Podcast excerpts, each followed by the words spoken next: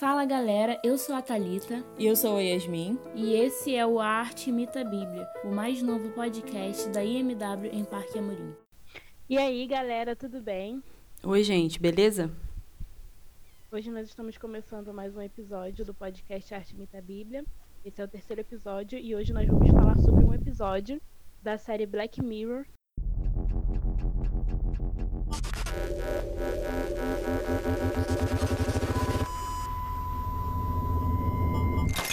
É, o episódio que a gente escolheu é da quarta temporada. É um episódio que levou a gente a questionar muito, a pensar muito sobre algumas coisas. Então, puxa a cadeirinha, senta. Ou se você tá no ônibus aí, não esquece de passar álcool em gel depois, galera. É isso aí, tamo junto. Mas talvez você nunca tenha ouvido falar dessa série. Pois então, Black Mirror, ela é uma série britânica, uma série inglesa, que teve a primeira temporada em 2011. Só que em 2015 a Netflix comprou os direitos para poder exibir a série. E, a partir da, da Netflix, né, ficou deu esse boom e começou a ficar bem famosa. Netflix popularizou a série, mas ela já existia. E a principal temática dessa série seria contar como que, se determinadas tecnologias existissem, como nossa vida seria, né? Como a nossa vida seria muito boa, muito maravilhosa e como a gente se comportaria em meio a tantas, tantas novidades. E vale lembrar, galera, que todas essas tecnologias que são tratadas em Black Mirror não estão tão distantes assim. Ah, sim, mas eu acho que nessa questão da série, o problema não é nem a temática, tipo, da abordagem da tecnologia, mas como o ser humano vai se comportar, como a sociedade vai se comportar. Por isso que, que eu acho que o problema de Black Mirror não são as telas pretas, né? Como o nome diz, são, é o ser humano sempre. É, pois é, a gente complica muitas coisas. A Thalita mencionou que são tecnologias que não estão nem tão longe da gente e tem alguns episódios que nos fazem perceber que a nossa vida tá muito Black Mirror. Que é o episódio da terceira temporada, o primeiro, que é o que é da Livre. Que, cara, basicamente não é totalmente igual, mas ali basicamente é uma sociedade que a avaliação das pessoas por meio de aplicativo, de um aplicativo em si, é, dita o padrão de vida que ela tem social, econômico, como as pessoas veem essa pessoa avaliada. E a gente vê muito isso nessa questão do status, como o status afeta a nossa vida e como a gente é visto pelas outras pessoas a partir de avaliações que a gente tem, curtidas, likes, engajamento, comentários. Então a gente vê que não é uma coisa que está tão distante da gente, não. Sim. Uma coisa importante sobre o Black Mirror é que os episódios são independentes. Cada episódio fala sobre uma temática diferente e eles não, tão, não estão interligados. O único episódio que meio que interliga todos os outros é o último da quarta temporada, o Black Museum. Sei lá, Black Museum. Eu vou falar Black Museum sim, porque eu não sou obrigada, né? E nesse episódio a gente consegue ver algumas coisas que tem a ver com os outros episódios. E isso é ainda mais assustador e mais tenso, porque Black Mirror faz isso com a gente. Sim, sim. Mas vamos falar, como a gente já falou, né? No comecinho a gente vai abordar sobre um episódio da quarta temporada. Eu acho que ele é o terceiro episódio da quarta temporada e o nome do episódio é Crocodilo. E sobre esse episódio, na sinopse da Netflix está escrito, né? Em um mundo onde memórias alheias podem ser acessadas, uma arquiteta luta para guardar um terrível segredo e uma investigadora de seguros apura um acidente. Bom, é isso que a sinopse entrega. Até então você acha, cara, como assim? Tipo, você não vê que as histórias possam se cruzar, mas elas se cruzam e é bem louco isso. Se cruzam mais rápido até do que a gente imagina. Sim, esse episódio tem por volta, tipo, de quase uma hora, é quase a duração, assim, de um filme, mas por ter aquela trama, assim, bem envolvente, aquela coisa, tipo, aquele mistério e tal, você acha, assim, passa bem rápido até. Não é aquela coisa, tipo, de um filme e tal, não. Passa bem rapidinho. Sim, uma coisa que eu queria dizer sobre esse, esse episódio é que o nome crocodilo, ou crocodile, né, sei lá, Uhum. não é, não é, tipo, não tá ali meramente ilustrativo não, galera. Porque, eu não sei se vocês já ouviram, mas eu acredito que sim, o dito lágrimas de crocodilo Nossa, tem muito, muito, muito a ver com essa série e com a personagem principal. nossa, o Por quê? ódio que eu tenho dessa mulher. Nossa, nem fala. Sim, o que que acontece? Esse dito vem de quê? Que o crocodilo, enquanto tá engolindo lá sua presa, ele chora, supostamente. Só que na verdade não é isso. É porque os órgãos dele se contraem, então o- os olhos dele excretam um líquido. Daí que surge, né, essa questão de lágrima de crocodilo. Justamente, justamente. É uma lágrima falsa, né? Um choro falso. E aí, meus amigos, é aí que a gente encontra a nossa personagem principal. porque nada mais real na vida dela do que essas falsas lágrimas de crocodilo. Sim, mas tudo bem. Mesmo que a gente dê um, um spoiler aqui, um ali, a gente tem que dar uma contextualizada, né? O episódio começa, tipo, numa festa, tá rolando uma festa, uma balada, e tem aparentemente um casal, né, que tá curtindo ali, dançando, se divertindo. E eles estão na volta, né, na volta dessa noitada, eles estão, tipo, numa estrada. Esse episódio foi gravado na Islândia. E, tipo, é muito importante, assim, não é assim de suma importância, mas é muito legal você perceber nesse episódio, tipo, a paisagem não tem como passar despercebida, né, porque a, o plano tá sempre muito aberto, então você sempre vê aquela paisagem, tipo, de montanhas e neve, frio, e a estrada sempre menor, sabe? Então, eles estão voltando ali né, no dia seguinte da festa e eles estão ali na estrada, tipo, com o rádio ligado, fumando, até acredito que se drogando e não estão nem aí para nada. E Uhum. Dentro dessa. Bêbado já também. Sim, sim. E eis que um acidente acontece e o motorista, né, ele atropela um ciclista. E daí, gente, daí é só ladeira abaixo. É só ladeira abaixo a, o clima de tensão foi construído e a partir daí, cara, o episódio fica tenso, tenso, tenso, tenso, tenso.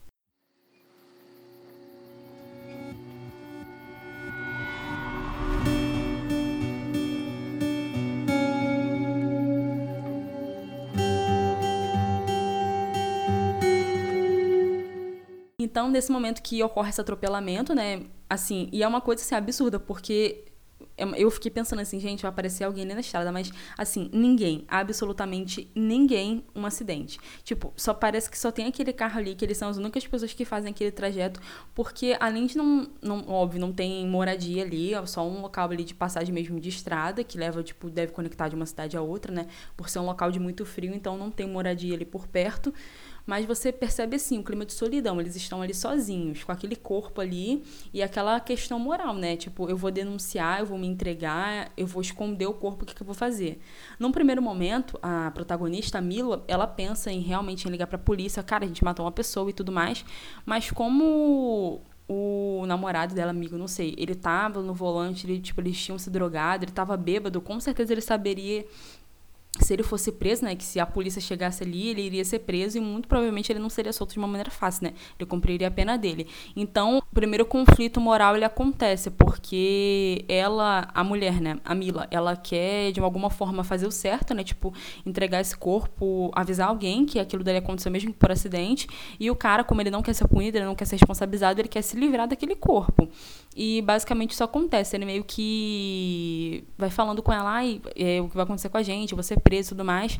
Então, meio que ela se leva por esse discurso e acaba encobrindo esse crime, né? Então, eles se livram daquele corpo ali, meio aquela paisagem linda e fria e totalmente desoladora. Eles se livram daquele corpo e a vida segue, né? Aí a série, tipo, dá um salto de 15 anos à frente e mostra uma Mila toda, toda bem sucedida e tudo mais. E ela tá ensaiando um discurso no espelho, porque ela vai dar alguma palestra, alguma coisa do tipo, e eu achei esse discurso muito interessante. E eu anotei o, a primeira frase desse trechinho. E ela fala assim: num mundo cheio de injustiça, intolerância e mudanças ambientais enormes, é difícil pensar em um futuro brilhante. Mas podemos e devemos fazer isso. É a única forma de construir um amanhã melhor. Então, assim, você vê que, cara, ela falando de um mundo de injustiça, sendo que há 15 anos atrás ela foi cúmplice de um crime ela ocultou um cadáver, né? E hoje ela fala num mundo, tipo, de, de, de injustiça e querer viver num mundo melhor. Que contraste louco isso. E a partir daí, né, ela, ela tá treinando esse discurso no espelho, ela, vai, ela tem uma conferência, parece onde ela vai ser a palestrante mais importante ali para poder falar e tal. E ela tá treinando esse discurso e ela viaja, ela vai para esse local, né? E ela tá no hotel sozinha quando ela recebe a visita desse amigo dela, né? Esse amigo dela que matou o cara de 15 anos atrás. Ele, ele visita ela. E aí ele tá, tipo, todo diferente, tá com ela tá com uma aparência do tipo, assim, aquela aparência ah, de, de, de, maturidade, e ele não, ele tá meio largado, barbudo, tipo, meio, meio loucão da vida. E eles se falam e tal, e chega um determinado assim, momento que ele começa a falar que, que ele quer contar para a esposa do ciclista que ele matou, através de uma carta anônima. E ela entra em pânico, porque imagina, tipo, depois de 15 anos, assim, poxa, ela, ela formou uma família, ela casou, ela teve um filho, ela é bem sucedida. Construiu toda uma vida, né? Sim, ela construiu uma carreira muito bem sucedida, uma vida, e imagina, tipo, do nada, apenas com alguém sei lá, como se fosse alguém derrubando uma pecinha de dominó, todo, todo o jogo seria desfeito de uma hora para outra.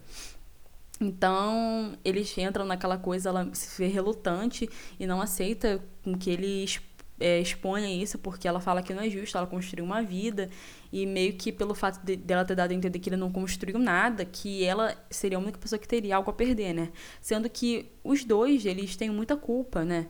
Principalmente ele, né? Que ele que estava no volante, foi ele quem, quem decidiu e tudo mais. E no primeiro princípio, ela foi a pessoa que, que queria contar para alguém, queria, sei lá, avisar pra polícia, e foi ele que, que conduziu ela, que convenceu ela do contrário, né? E, tipo, do nada, depois de 15 anos, ele volta para falar que ele quer. que ele quer falar com a mulher, que ele quer, tipo, de, de uma certa forma, recompensar esse sofrimento, dar um. parar com o sofrimento, né? Porque, imagina, o cara saiu pra, pra, pra andar de bicicleta e nunca mais voltou, né? Então, ele se sente muito culpado por isso. E de maneira nenhuma ela, ela reduz, ela, ela muda de ideia, até que acontece uma coisa que muda completamente todo o, o fim, assim, que muda completamente o desenvolvimento da história. Não que o primeiro assassinato não tenha, não tenha mudado, mudou. Mas o que acontece depois é bem tenso também.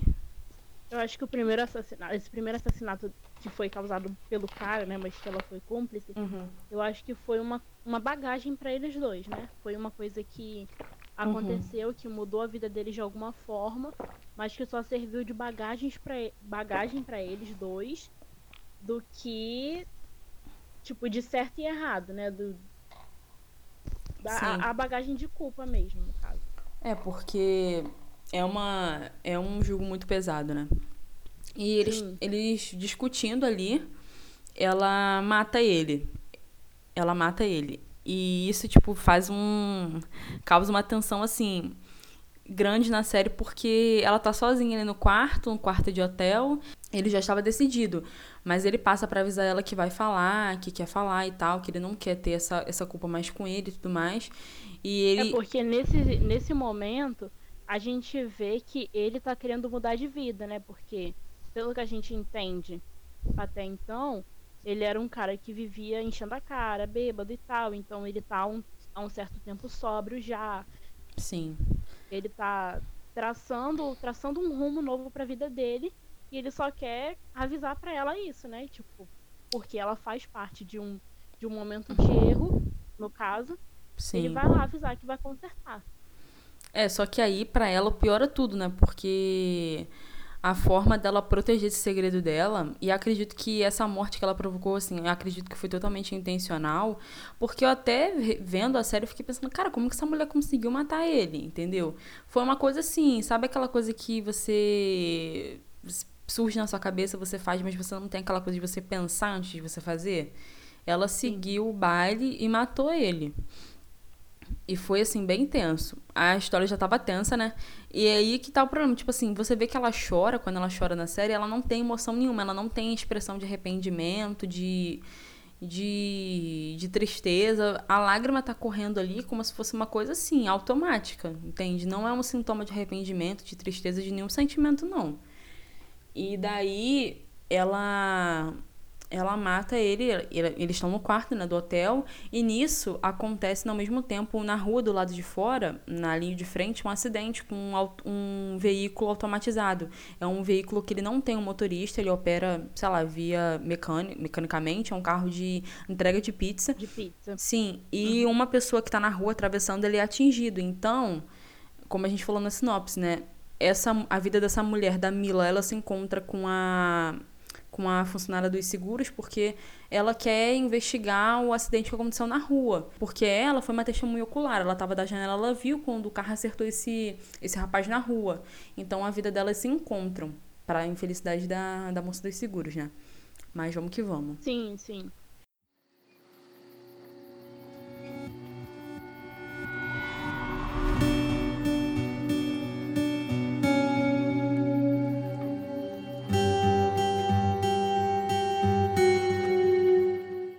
E aí o que, o que é importante pra gente é que essa moça do seguro, ela tem um equipamento que acessa as memórias da pessoa, né? Ela coloca lá, conecta na cabeça da pessoa e ela colhe com o DNA da pessoa as memórias. E é muito bizarro a gente pensar que que num futuro distante pode ser que, que isso aconteça de fato, né? Que alguém consiga acessar nossas memórias através de um aparelhinho tecnológico. E é justamente com esse aparelhinho que ela consegue ver que a, a Mila, no caso, é uma pessoa assim, macabra, estranha, Sim, sim, sim. Né? Mas então aí que entra a parte do, entre aspas, né, do Black Mirror da história, porque a tecnologia que é apresentada nesse episódio não é uma tecnologia, tipo, totalmente solta, não. É, em outro episódio já foi abordada uma, uma coisa parecida, mas tinha uma funcionalidade diferente, né? Mas ainda assim era, uma, era um dispositivo que conseguia acessar suas memórias, armazenar e tudo mais. Mas esse dispositivo, no caso aqui, nesse episódio, ele é explorado para você, tanto pela polícia, e era usado em questões de depoimento e tudo mais, para ilustração de crimes, como depois foi aberto, né? Depois no episódio eles falam que não que somente no, no, no começo, né, dessa tecnologia a polícia tinha acesso e depois os outros, aí eu não sei se todo mundo podia ter acesso, os outros órgãos, é, essas coisas assim poderiam ter acesso. Mas essa empresa, essa companhia de seguros, ela passou a ter acesso e ela começou a usar para poder investigar essa, esse povo que entra com pedido de, de seguro, em querer dinheiro. E daí, como ela assim, assim que ela acabou de matar o cara, que ela foi pra janela, né? Ela viu e ela presenciou esse acidente, então ela se tornou uma, uma testemunha oculada ali do, ali do que aconteceu. Então, paralelamente esse primeiro esse primeiro esse primeiro arco assim, da história, tem essa funcionária dessa, dessa companhia de seguros que estava investigando o caso desse menino que foi atropelado pela, pela vanzinha da pizza.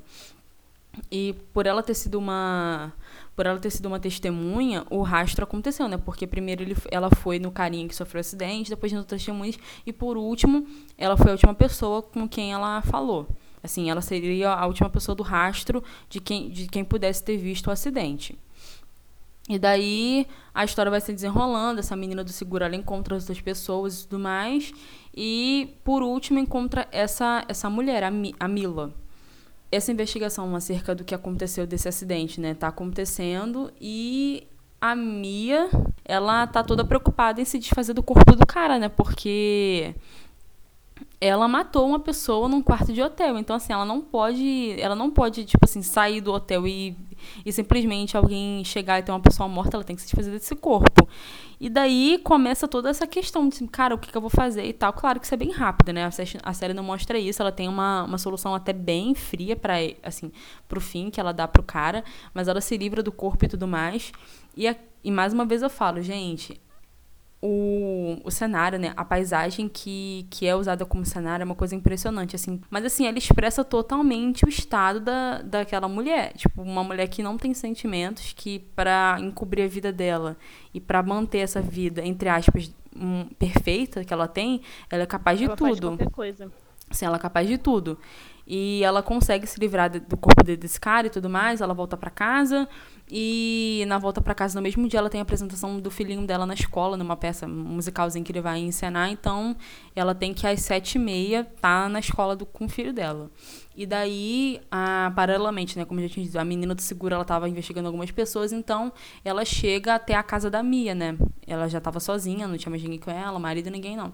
Então a, a menina vai lá para poder coletar as memórias para poder elucidar o crime e tudo mais. E ela, a primeiro momento, ela fica assim, cara, ela fica relutante do tipo negando, mas a menina fala que ela precisa, que senão rola alguma coisa judicial lá que ela precisa fazer e tal. É, ela fala que é que, é, que tem lei para isso, que ela tem obrigação. De... Sim, que, que apesar daquilo que a memória, tipo assim, apesar do que ela fez, isso vai estar em, em segredo de justiça, a menos que ela tenha ferido alguém ou matado, né? Aí realmente isso não vai poder ser encoberto, não. Mas fora isso, qualquer coisa tipo que ela fez e tudo mais vai ficar guardado, ninguém vai poder saber, isso não vai ser colocado no processo nem nada, não.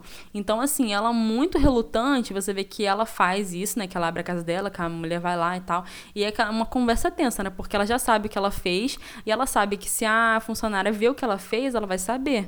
Então é muito louco porque é até uma, uma explicação interessante da série, que a série traz, que ela fala que as nossas memórias elas são subjetivas, não é? Assim, né? nem tudo que na nossa mente tem é uma visão perfeita da realidade. A nossa memória tem um jeito lá de armazenar armazenar e tudo mais.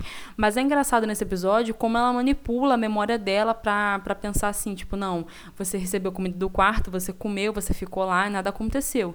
E de uma certa forma ela até consegue fazer isso. Uma certa parte ela até consegue, entre aspas, ah, driblar o equipamento e tudo mais, mas inevitavelmente aquilo que ela fez acontece, tipo assim, aparece, né? A, moça consegue ver. Só Sim. que só que a moça começa a perguntar sobre sobre Sim. como foi o acidente do carinha lá com o carro de pizza. Ela fala, só que quando ela associa a palavra acidente, gatilho, né, pessoal?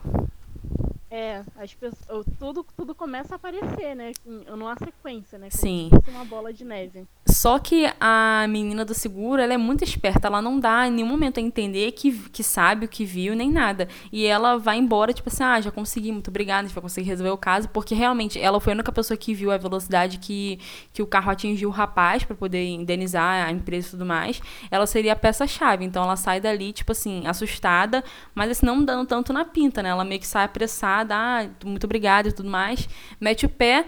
Só que, por infelicidade, do tipo, a mulher tá tão pilhada, né? A, a Mia tá tão pilhada em não deixar a mulher sair dali. Ela viu alguma coisa que ela persegue a mulher ela não consegue sair dali.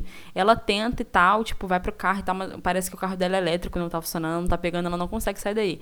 E a mulher vai de encontro Isso, a ela. Gente, e a gente ainda vê que antes disso, algumas cenas antes, a gente vê que o carro da mulher realmente tem meio que um problema para ligar, porque mostra ela tentando ligar ah, o sim, carro e sim. tal, e o carro demora um pouco a funcionar, então quando ela tenta fugir da Mia, ela não consegue. Acontece a mesma coisa.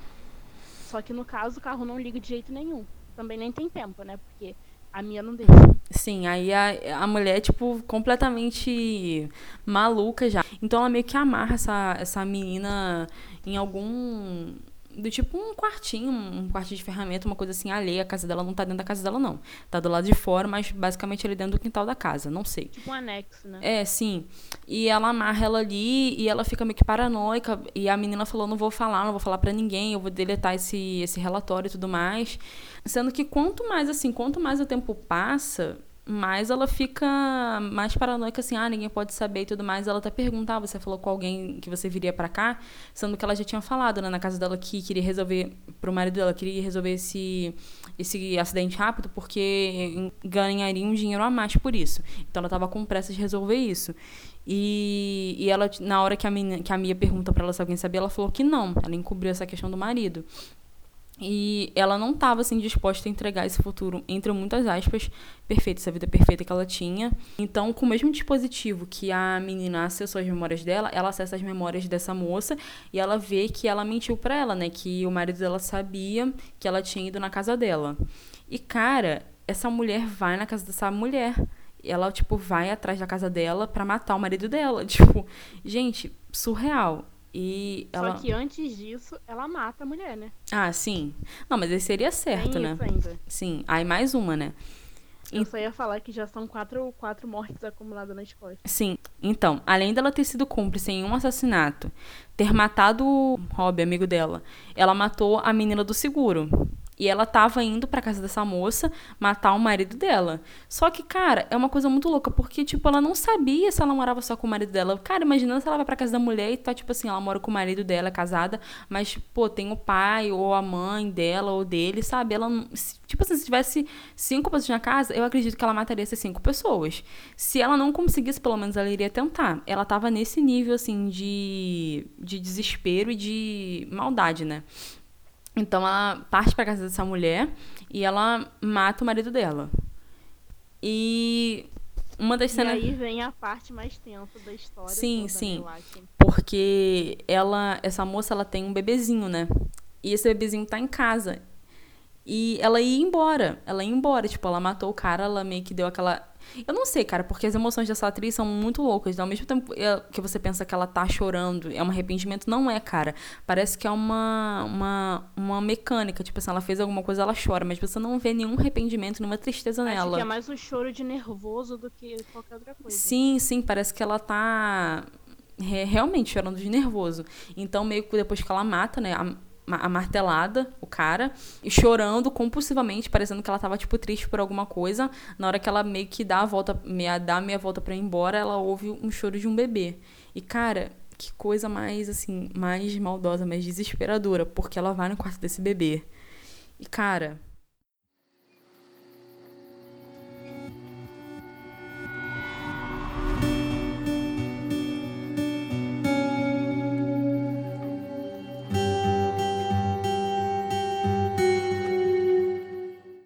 Nossa, eu não consigo nem, tipo, falar, mas enfim. Gente, as... então, infelizmente, no, no caso, a gente.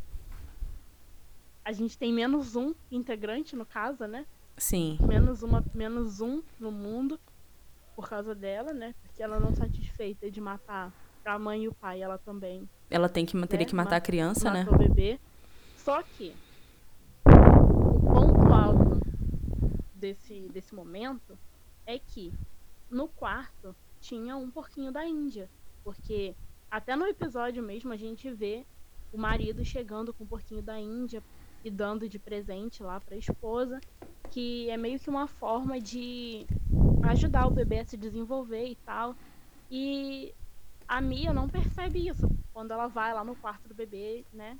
Não, imagina, você acha que ela vai prestar atenção? Ela quer matar não, a criança é. ali. Até porque, tipo, a criança olhou para ela, então a criança já tem um registro do rosto dela na memória dela, né? Mas eu não sei como funcionaria isso, né? Por ser um bebê e tudo mais. Mas enfim. Então, ela mata essa, esse bebê que na série, obviamente, não é mostrado, só é mostrado assim, depois que ela entra no quarto que ela vê o bebê, você sabe que ela faz alguma coisa, mas já corta pra cena dela, ter, dela, dela tá chegando já na apresentação do filho dela. E é muito louco porque, gente, assim, numa série, num filme, nada do que é jogado ali para você, tanto no aspecto, assim, da cena quanto da música, é, assim, do nada. A música que o filho dela tá, com, tá cantando lá com os amigos lá, recitando, cara, é uma música muito pesada. É, tipo, muito sim, pesada mesmo. Sim. E eles poderiam que eles queriam. Eles poder, poderiam ser aquilo que eles queriam, mas mesmo assim eles não foram. Uma coisa assim. Uma coisa assim pesada. E ela senta ali, tá todo mundo assim, felizinho, porque, pô, a apresentação do, do filho, da criança ali e tal. Tá todo mundo empolgado. E ela entra ali naquele auditório, senta do lado do marido. E ela tá assim, chorosa. A cara dela, ela não para de chorar. Mas você não vê nenhum arrependimento na ação dela. Ela tá aquela pessoa fria fria, apática ali, sem demonstrar nenhuma, nenhum sentimento. Ela só tá ali chorando, chorando, chorando, chorando. Chorando, chorando e apanhando da música, né? Sim, só. sim, totalmente. E nesse momento, paralelamente, é, mostra a polícia lá na casa da menina, a questão, tipo, do, do homicídio e tudo mais. E, e todo mundo, a, o pessoal da polícia fala, ah, quem mata um bebê. Aí a investigadora fala, ah, mas a pessoa matou achando que o bebê poderia ser uma testemunha também e tal. E se a gente for para, para pensar, isso realmente faz muito sentido, né? É meio que preservação. Mas, gente, assim, ela não tinha necessidade nenhuma de fazer isso. Principalmente levando em consideração que eles usavam o relembrador, né? O aparelhozinho de acessar a memória. Então, para ela, qualquer coisa acontecesse, qualquer pessoa que visse, tinha que ser eliminado porque poderia chegar nela, né? Não, sim, totalmente. E o episódio termina com a apresentação das crianças ali na ali na, na escola e de uma outra cena a polícia coletando o porquinho dente para poder acessar as memórias desse animal e tudo mais. E a polícia já tá ali, tipo, no auditório ali procurando assim a mulher que poderia estar ali, né, que seria ela. Mas no final a gente não tem concretamente a certeza de que ela foi presa, mas eu acredito que sim, porque pelas memórias do porquinho e por, pela polícia já estar ali, a gente acredita que realmente ela foi presa. Mas em nenhum momento assim da série, ela tipo termina chorando muito, muito, muito, mas você não vê nenhuma nenhum semblante de arrependimento nela. Pelo menos eu não percebi nenhuma nenhuma parte. Sim, alguns detalhes da série, obviamente a gente não não falou, não jogou tudo aqui, até porque a nossa, a nossa intenção é que se você ainda não assistiu, você vá lá assistir e veja o quão fundo, né? Ela chegou, né? Sim. O quão fundo ela cavou o buraco se, e, se enterrou nele. Se você não viu esse episódio, eu recomendo que você o veja. Eu sei que, para muita gente que já assistiu muitos episódios de Black Mirror, acha que esse episódio é mais ou menos, mas eu acredito que a expectativa também que a galera criou em cima da série do hype foi muito grande. Então, quando outros episódios começaram a surgir, as pessoas foram meio que desanimando e tudo mais, mas, mas eu acho esse episódio muito bom pela proposta que ele tem, por ser uma coisa assim mediana, não, não, não ter um plot, uma coisa assim, nossa, muito extraordinária, mas ao que ele se propõe, eu acho que ele é bem competente, mostra uma tecnologia sendo sub, subvertida pela maldade humana. Então, acredito que ele cumpre esse papel aí. Sim. Mas, e aí, Thalita? Dadas nossas. Todo o nosso nossa audiodescrição do, do episódio, o que você tem a dizer Sim. sobre ele? Cara, eu vou começar aqui jogando o versículo, né? Sim, que sim. quando, quando eu assisti ao, ao episódio pela primeira vez, tipo, já tem tempo, obviamente, né? Uhum. Porque já saiu quinta temporada, Uhum, já, fica, já passamos duas horas assistindo o único episódio da quinta temporada, né? uhum, Então, foi esse tempo. Mas aí, quando a gente se propôs a fazer esse, a falar sobre esse episódio, o primeiro versículo que me veio à mente foi o de Hebreus, capítulo 4, versículo, dos versículo 12 e 13, né? uhum. Pois a palavra de Deus é viva e poderosa. É mais cortante que qualquer espada de dois gumes, penetrando entre a alma e o espírito, entre a junta e a medula, e trazendo à luz até os pensamentos e desejos mais íntimos. Tudo está descoberto e exposto diante de seus olhos, e é a ele que prestamos contas. Cara, acho que esse esse versículo por si só ele já é muito pesado, né? Ele já é Sim. tipo assim, tome. Só que quando a gente quando a gente leva pro contexto do episódio, eu acho ele ainda mais pesado, ainda mais mais real, mais tipo assim, verídico. uhum. Porque, pelo menos na minha visão, o tempo todo ela tenta esconder as coisas. Como a gente já falou aqui, ela tenta manter a vida dela perfeita, tenta fazer de tudo para que nada estrague. Só que assim, gente, só de ver a situação assim familiar dela, a gente vê que a vida dela não é tão perfeita assim, né? A gente não vê uma, uma intimidade, a gente não vê assim uma família feliz de fato. A gente só vê que ela é bem sucedida dentro da visão dela, né? Tipo, dentro do, do- Tipo, tem um dinheiro, tem casa, tem a família, tem aquilo ali tudo certinho, do jeito que a maioria das pessoas sonha. Sim, e você falou disso, eu lembrei. É aquela coisa, né? Pra bom entendedor, minha palavra basta. A série, ela não vai focar, esse episódio não vai focar no, no- relacionamento dela com a família.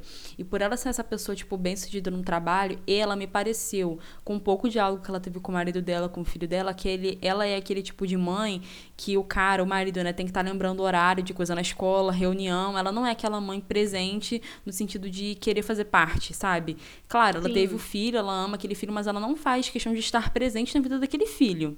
Então, assim, Justamente. basicamente, essa proteção dessa vida perfeita, entre muitas aspas que ela acha que ela tem, é só de respeito a ela, porque. De fato, assim, ela não tem uma ligação tão forte assim com a família. Ela é mais presente no trabalho dela, naquilo que ela faz. Pelo menos a impressão que eu tive. Sim. E aí, ao longo do episódio, a gente vê ela cometendo essa série de assassinatos, né? Meio que pra encobrir a vida dela. E eu acho que o ponto alto é justamente quando eles pegam o porquinho da Índia, no caso, né? E Uhum. vão colocar o relembrador nele, descobrem tudo por causa de um porquinho da Índia, por causa de um animal Sim, que chegou sim. ali no, tipo, no mesmo dia, digamos, né? Uhum. tinha acabado de chegar ali. E aí, cara, eu acho que não importa o quanto a gente tente se esconder de Deus, não importa o quanto a gente queira manter as coisas em segredo. Porque por mais que as pessoas que estão ao nosso redor, talvez elas não enxerguem o que está acontecendo, talvez elas não consigam ver os erros que a gente está cometendo, a gente nunca vai estar escondido de Deus, a gente nunca vai conseguir fazer nada sem que ele saiba. E eu acho que o porquinho da Índia ele representa isso, justamente isso na, na série, sabe? Que não importa quais, quais caminhos você tome para tentar fazer com que tudo seja perfeito para você. Se você errou, se você falhou de alguma forma, aquilo ali, daquilo ali você vai ter que prestar conta no final. Daquilo ali, aquilo ali vai ser cobrado de você.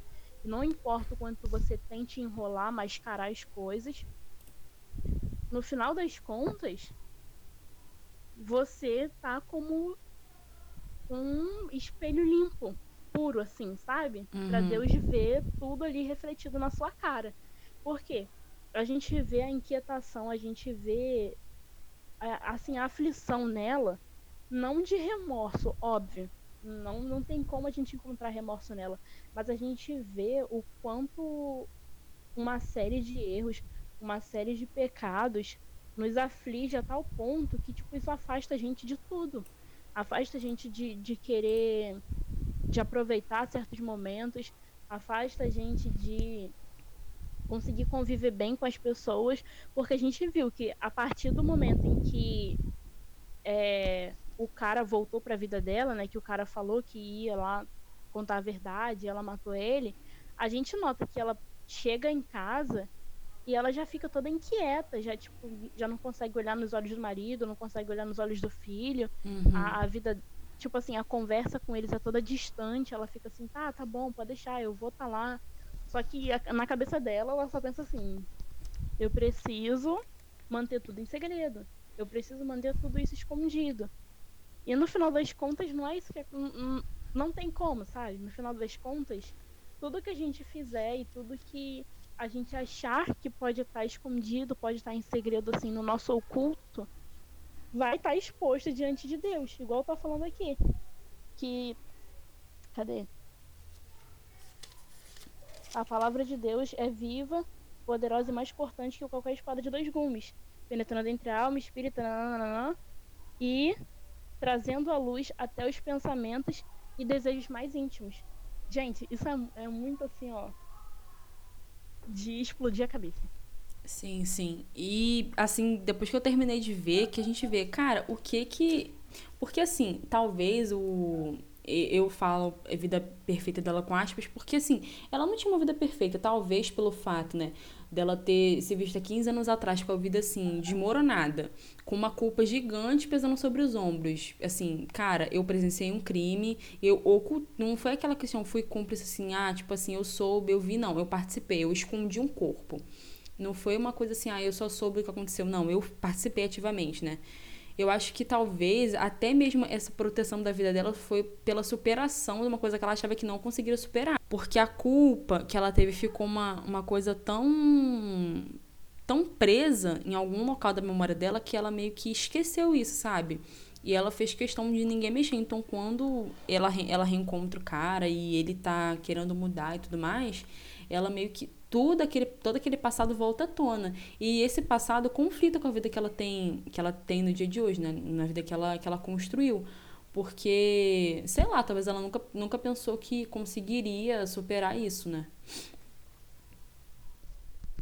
Sim, realmente.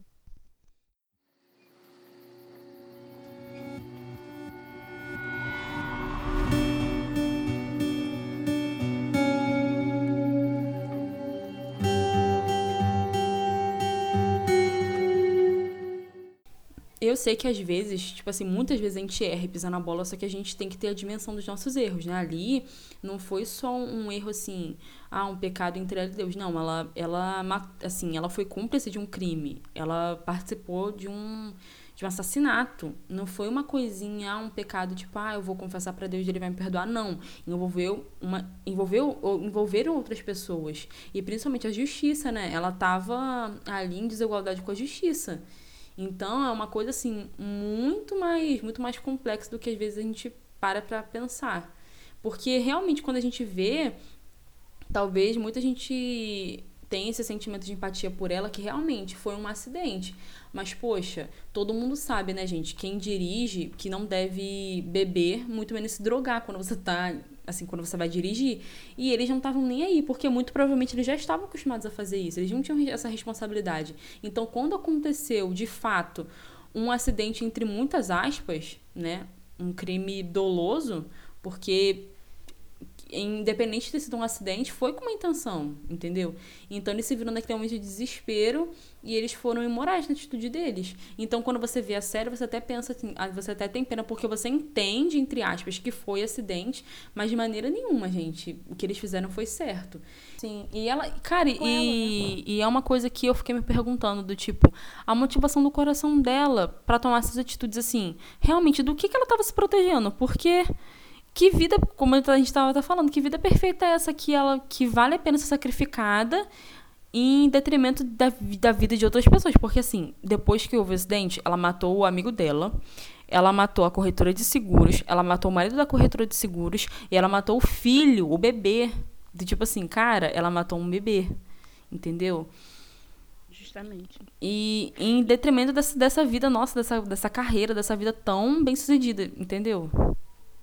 Cara, eu só fico pensando depois tipo, que, que tudo isso aconteceu, né? Que a gente supõe que ela foi presa, a gente espera. Ah, né, sim, ela sim. presa. Mas assim, eu fico pensando que ela lutou tanto pra ter essa vida perfeita dela, pra poder manter tudo certo. No final das contas, ela não conseguiu, tudo veio à tona. Sim. E pior do que isso, tipo, ela perdeu a família dela, porque eu imagino o filho dela, o marido, descobrindo tudo que ela fez. Tipo, ela matou cinco pessoas, quer dizer, quatro pessoas e foi cúmplice de um assassinato. Sim. Será que, tipo, é- essas quatro vi- será que valeu ela ter, né, acabado com essas quatro vidas Não, é pra no totalmente. final das contas ser presa, né, provavelmente morrer na cadeia, porque depois de matar tanta gente, não é possível. E nessa carta de Hebreus, a Talita citou o capítulo 4, mas no capítulo 3, do mesmo no, no versículo 12, o escritor dos Hebreus, ele fala assim: "Portanto, irmãos, cuidem para que nenhum de vocês tenha coração tenha coração perverso e incrédulo que os desvie do Deus vivo. Advirtam uns aos outros todos os dias, enquanto ainda é hoje, para que nenhum de vocês seja enganado pelo pecado e fique endurecido, porque nos porque nos tornaremos participantes de Cristo se de fato mantivermos firmes até o fim a confiança que nele depositamos do início.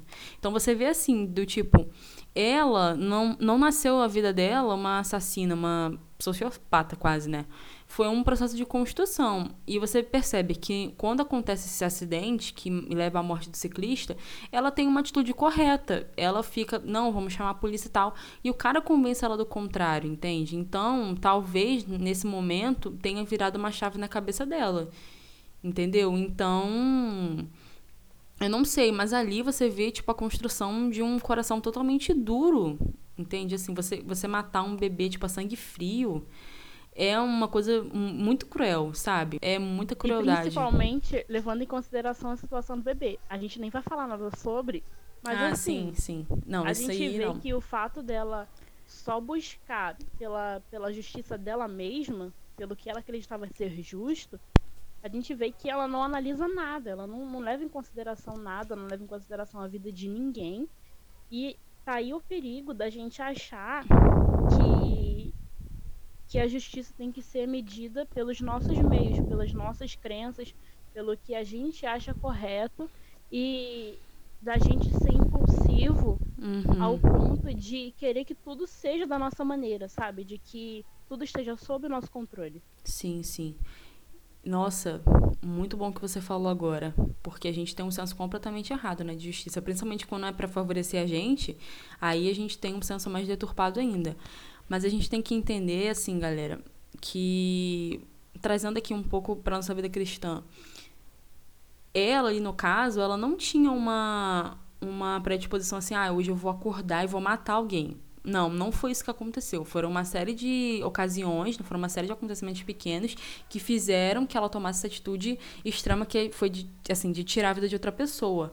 Mas a gente, nós cristãos, quando a gente entende o que é pecado, o que é, o que é a graça de Deus, a gente nunca acorda pensando assim, cara, hoje eu vou pecar muito contra Deus. Não é assim que acontece.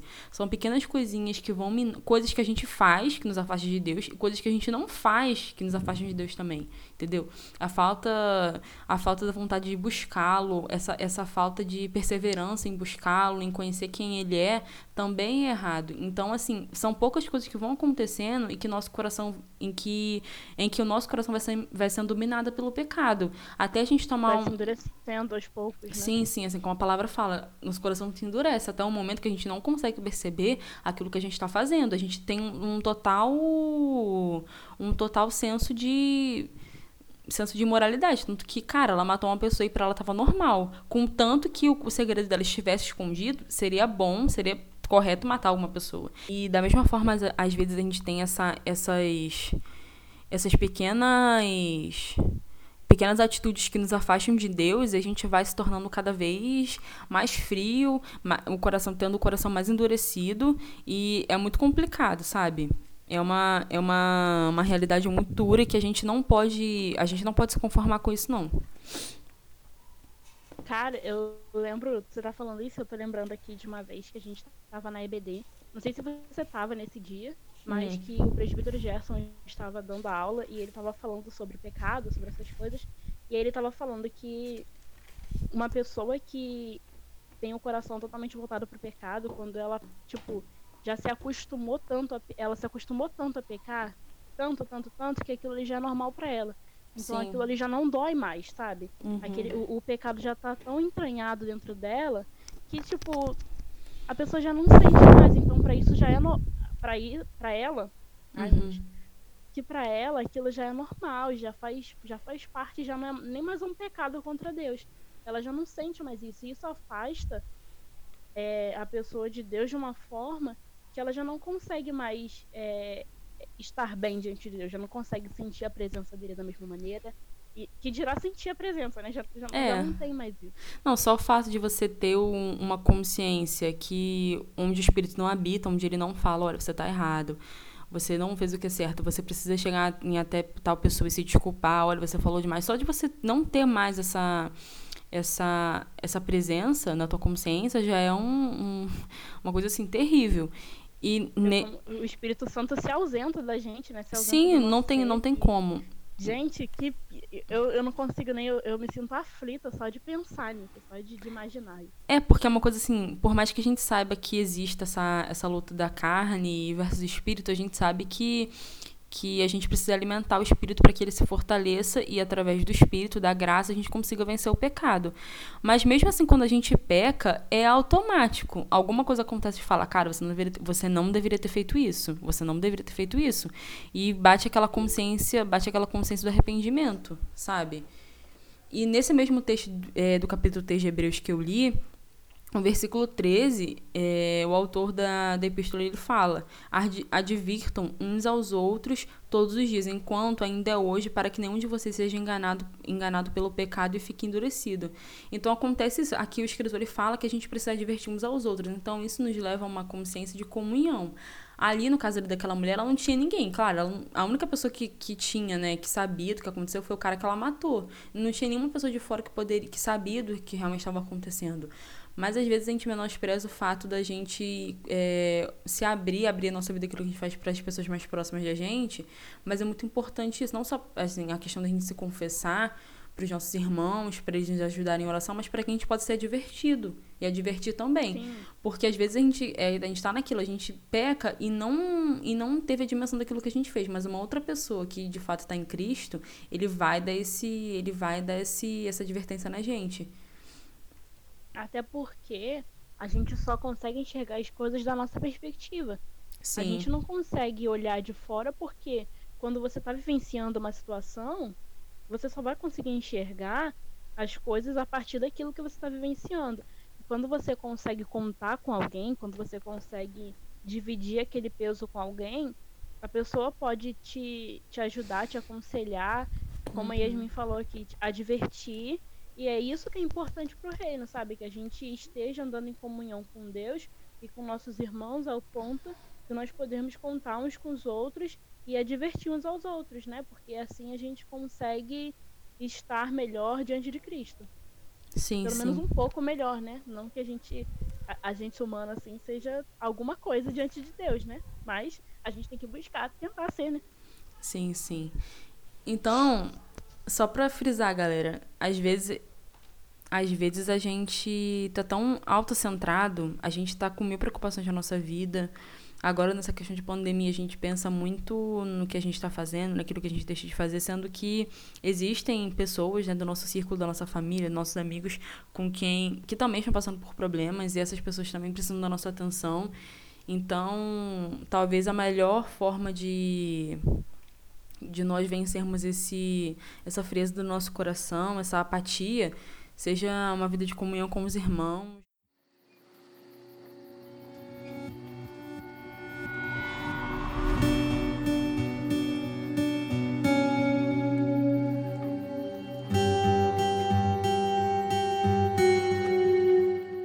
na carta aos Hebreus, é, vemos em diversos capítulos, em diversos pontos da carta, o autor da carta nos advertindo e nos encorajamos a ter, a ter um crescimento espiritual.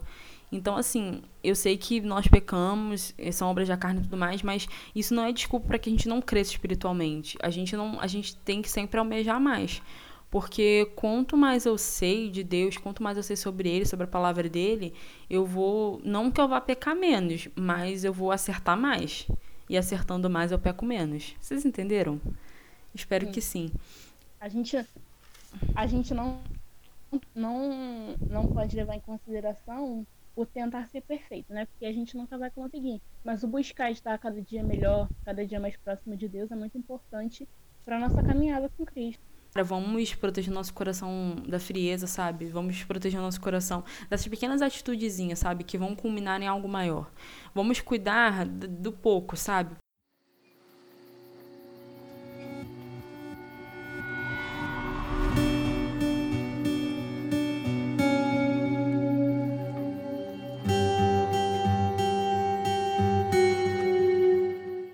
Gente, para poder finalizar, depois de tudo isso que a Yasmin falou aqui, é, eu só quero deixar para vocês o versículo que está em Provérbios 4, 23. Acima de todas as coisas, guarde o seu coração, pois ele dirige o rumo de sua vida. É muito importante que todos os dias, que em todo momento a gente busque guardar o nosso coração, entregar ele para Cristo. E como a Yasmin falou, buscando todos os dias ser melhor. A gente não pode se conformar com o que a gente é e achar que tá tudo bem, porque não tá. A gente tem que lutar todos os dias para ser melhores em Cristo, para ser um melhor exemplo para as pessoas que contam com a gente, que contam com o nosso exemplo. E eu acho que é isso, galera. Para quem ainda não assistiu o episódio, assista. Para quem não assistiu a série ainda, assista. É uma série muito boa. Vocês vão ficar com a cabeça doendo de tanta, de tanta coisa para poder assimilar mas vale muito a pena. É, quem sabe a gente não traz mais episódios de Black Mirror, porque né, não falta não falta opção de bons episódios pra gente trazer para cá. É, não deixem de assistir os outros episódios que já foram lançados. Não deixem de assistir também os episódios do Assim Cremos, que já tá aí. Que tem 10 episódios muito maravilhosos, muito inspirados por Deus, porque a galera arrasou. E é isso. É isso, galera. Thank you.